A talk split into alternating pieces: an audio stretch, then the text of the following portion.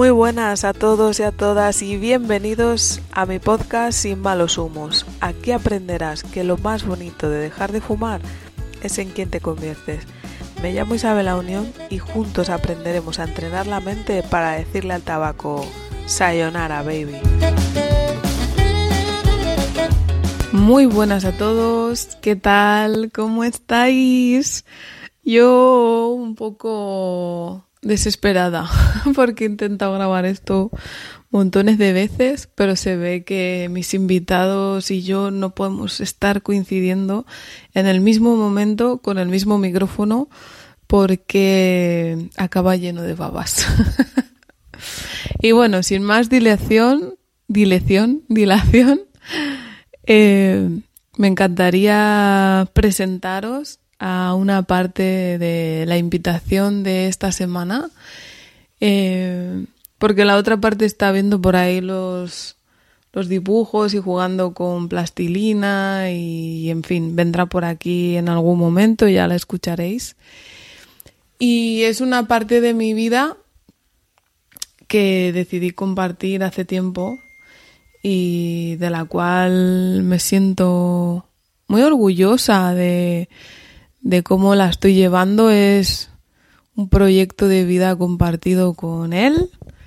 Yo le llamo Oso, él se llama Ricardo y, y bueno, como todos sabéis, pues es mi marido y hoy vamos a estar aquí hablando de cuando una madre no quiere ser madre y sin embargo el papá quiere ser mamá y papá. ¿Qué tal? ¿Cómo estás, guapetón? Hola, mm, buenas a todos. Eh, pues un poco nervioso, no es algo que me guste mucho, pero eh, cuando Isa me comentó este tema, pues la verdad que me animé, hice mis deberes, pensé un poquito en todo el tema de que habíamos pasado eh, con la maternidad y todo esto y, vengo a aportar mi granito de arena a este podcast y hablar un poquito sobre el tema y si les puede servir eh, a muchos, pues mucho mejor. Muy bien, pues aquí estamos pasándonos el micrófono como si fuese la patata caliente en medio de Fuerteventura grabando juntos con lo que disponemos. Y me gustaría empezar preguntándote si recuerdas eh, cuando yo te decía que no quería ser mamá, que no quería ser mamá y, y bueno, eh, de alguna manera te daba como, como vértigo, ¿no? Porque difería mucho con, con tu estrategia de vida y sin embargo era como estar entre la espada y la pared porque a mí como mujer sí que me, sí que me querías o te apetecía compartir conmigo la vida. ¿Cómo llevaste eso? A ver, yo de siempre eh, la idea de ser papá era una idea que me rondaba y me gustaba por arriba incluso de, de casarnos. Aunque una vez nos metimos en el tema de la boda, me enamoró. Bueno, yo al pensar en, en ser papá eh, me llenaba de ilusión, estaba súper contento, pero por otra parte al saber que tú no, no es que no quisieras, sino como que no estabas preparada, como que no era tu momento, como que era algo que si llegaba, llegaba y si no llegaba pues no pasaba nada. Entonces yo eh, ahí quería, que no lo, siempre por, por complicidad, pues bueno, si no pasa, no pasa, pero realmente amaba eh, ser padre porque me encanta, me encantan los niños y me encanta mi niña, en este caso. Y aun tú no queriendo, yo hubiera pasado por llevar a, la niña, es decir, no me hubiera importado pasar todo el proceso para tener a nuestra hija. Y fue algo, pues, en ese momento que te plantea muchas cosas, pero nunca me planteé el decir, pues no, si ella no quiere, pues voy a buscar otra mujer, voy a buscar otra cosa. Sin embargo, llegó y bueno, y ahora pues nos tiene enamorados. A mí, mucho, mucho. Sí, porque hija tuya es tuya. Yo no considero nada de mi propiedad. Pero, claro, pero bueno, esto siempre será así, ¿no? ¿Tú recuerdas qué era lo que yo sentía o, o con qué o qué pasaba dentro de mí para justificar mi, mi elección de no maternidad? ¿Qué crees que, que ocurría? Hombre, puede ser que cuando fueras eh, niña no, no sintieras, eh, no sé, el, el cariño o el, o el amor, o no, o no, lo hubieras sentido y cuando fuiste mayor, pues no, que, no querrías que tu hija pasara por lo mismo que tú. Es decir, que no fueras capaz de cuidarla, no fueras capaz de estar con ella, no fueras capaz de ser buena madre, de sentirte merecedora en este caso de, de poder cuidarla, criarla y darle todo lo, lo, mejor que pudiera. Y yo creo que esos pensamientos lo mismo te limitaban a querer serlo.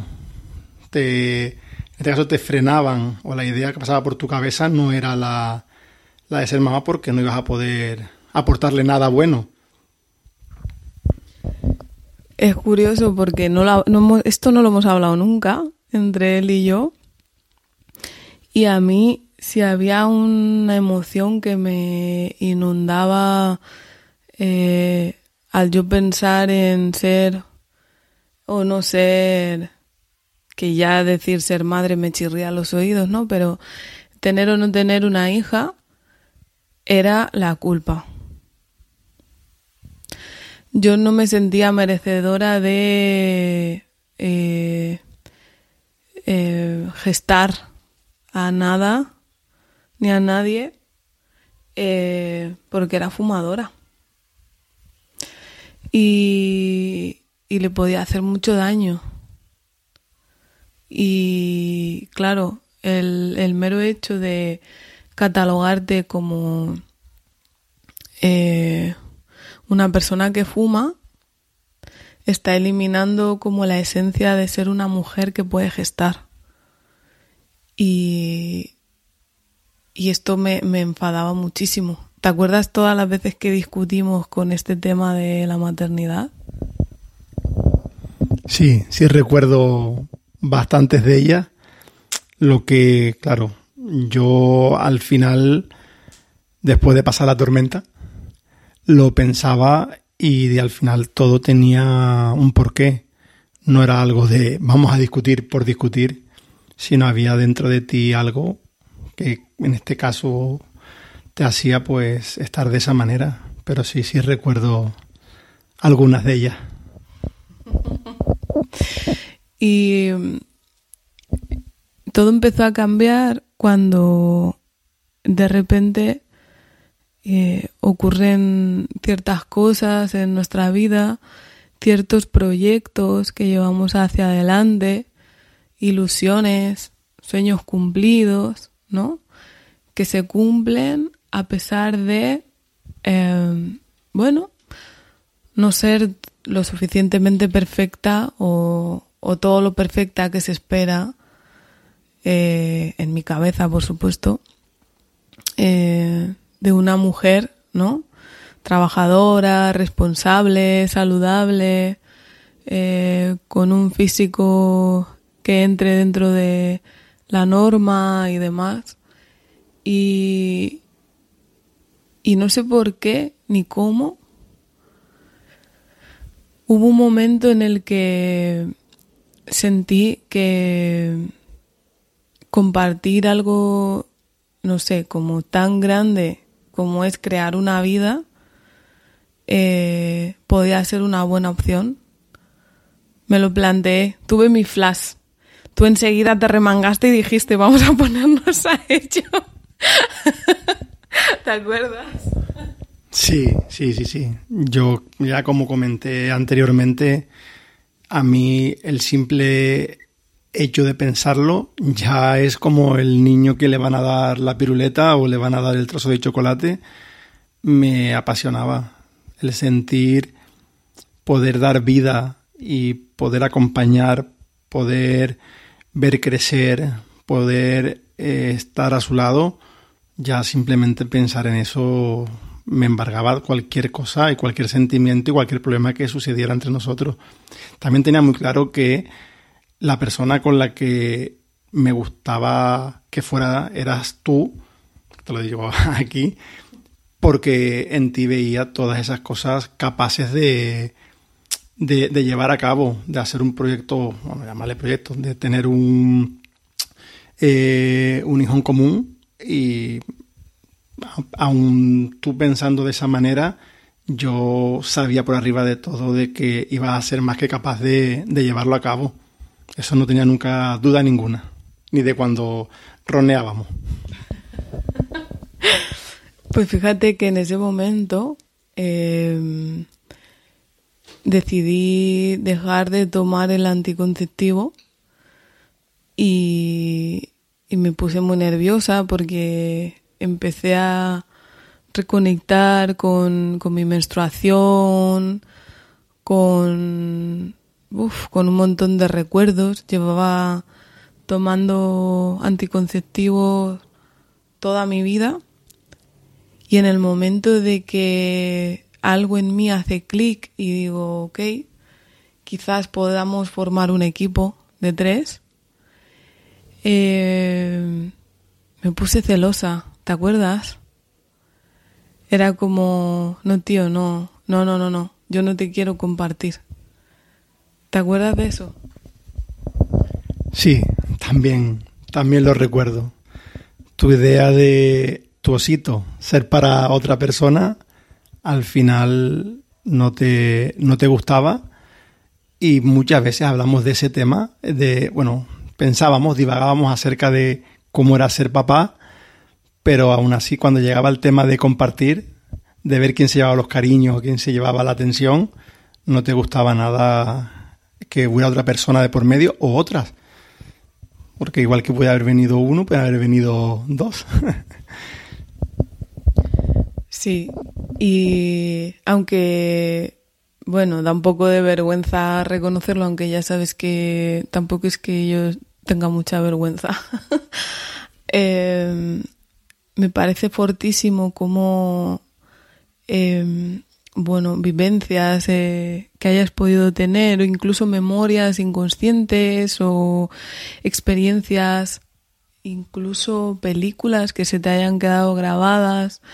Eh, no sabes eh, toda la información que te llega a tus oídos, a tu vista, a, tu piel, toda esa información se queda grabada de alguna o de otra manera. Y, creo que no quería que un ser, traer un ser a este mundo, el cual eh, pudiese sentir que, estaba entre nosotros, pero ni yo como mujer, tipo, no quería romper la relación con, con un hijo, así de claro, o una hija. Ni yo como mujer, ni que esa personita lo viviese. Porque, aparte, eh, no sé, es que lo digo y ya me genera como muchísimo dolor. No quería que fuese como una palanca para impulsar una relación. Nosotros ya llevábamos juntos unos cuantos años y sentía que mm, había como algo que no tenía los cimientos necesarios para construir algo fuerte y, y de alguna manera eh, la vida después no lo trajo, ¿no? Entonces recuerdo em, aferrarme a ser al tabaco y usarlo como justificación en plan, tío, es que yo no puedo ser madre y estar fumando, ni tampoco voy a dejar de fumar por otra persona que no sea yo. ¿Te acuerdas? Ahora que que nombra estos temas primero, antes de continuar con esta segunda parte. En, el tema de, de ser mamá eh, tuyo, de, sentirte como no valedora de, ello, eh, creo que era el miedo. El miedo, como tú dices, que por ese hábito que tenías no te hiciera, no te dejara avanzar o no te dejara ser la, la madre perfecta, por así de alguna manera, la buena madre, cuando en ningún momento era así. Y otra cosa que tengo que comentar es que siempre que tú hablabas del tema del tabaco y demás, ahí en parte por el amor que te tengo y el cariño, yo en vez de, pues sí, es verdad, el tabaco no te está haciendo bien, simplemente me decía, no, fumas poco, no, si no fumas tanto, o eres más fumadora social. Y en ese momento yo también sentía pues un poco de, de miedo o de incertidumbre, porque no quería ni que tú te sintieras mal, ni estuvieras mal, ni culpable de ello. Y por otra parte tenía esa ilusión de querer ser papá. Entonces ahí tenía un doble sentimiento que un poco era que tú estuvieras o intentar que quitarte culpa y por otro lado que quisiera ser mamá. Entonces están esas dos cosas ahí que no sé si lo hemos hablado así alguna vez, pero es cierto que, que era así.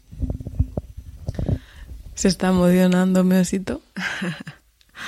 es que de verdad que desde aquí, desde la audiencia que, que pueda escucharnos, sí que me, me importa mucho que os llegue el mensaje de tenéis que saber que es un proyecto de vida el cual tienes que abordar cuando verdaderamente eres consciente de, de lo que no eres, al menos, y estás eh, cada día esforzándote por ser un poquito mejor y dirigiéndote hacia un destino como persona única que se permite compartir una parte de él o de ella misma. Y si hay vacíos, pues está bien porque si no los hubiese, pues no podría entrar tampoco las cosas bonitas. Hay que generarlos, hay que atenderlos y hay que mirarles, pero no hay que llenarlos, sobre todo con nadie. Y, y si yo tenía claro algo, era eso.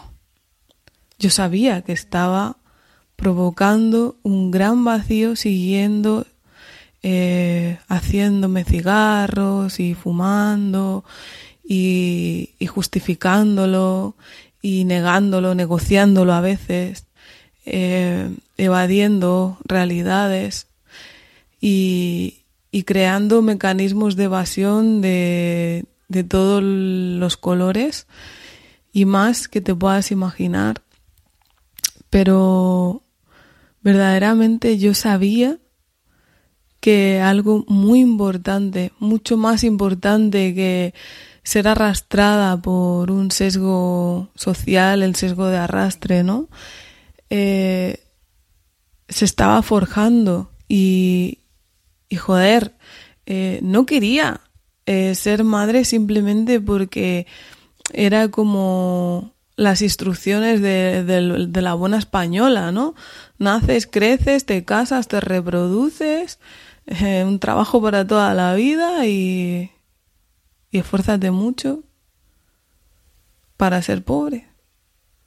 era como, no, tío, yo no pertenezco a eso y no quiero traer a este mundo a una personita así. Y mientras siga siendo esclava de una sustancia que no me hace bien y a cuanto peor me hace, más la quiero, ¿sabes? Y estamos hablando de tabaco, pero podríamos estar hablando de chocolate, ¿sí o no?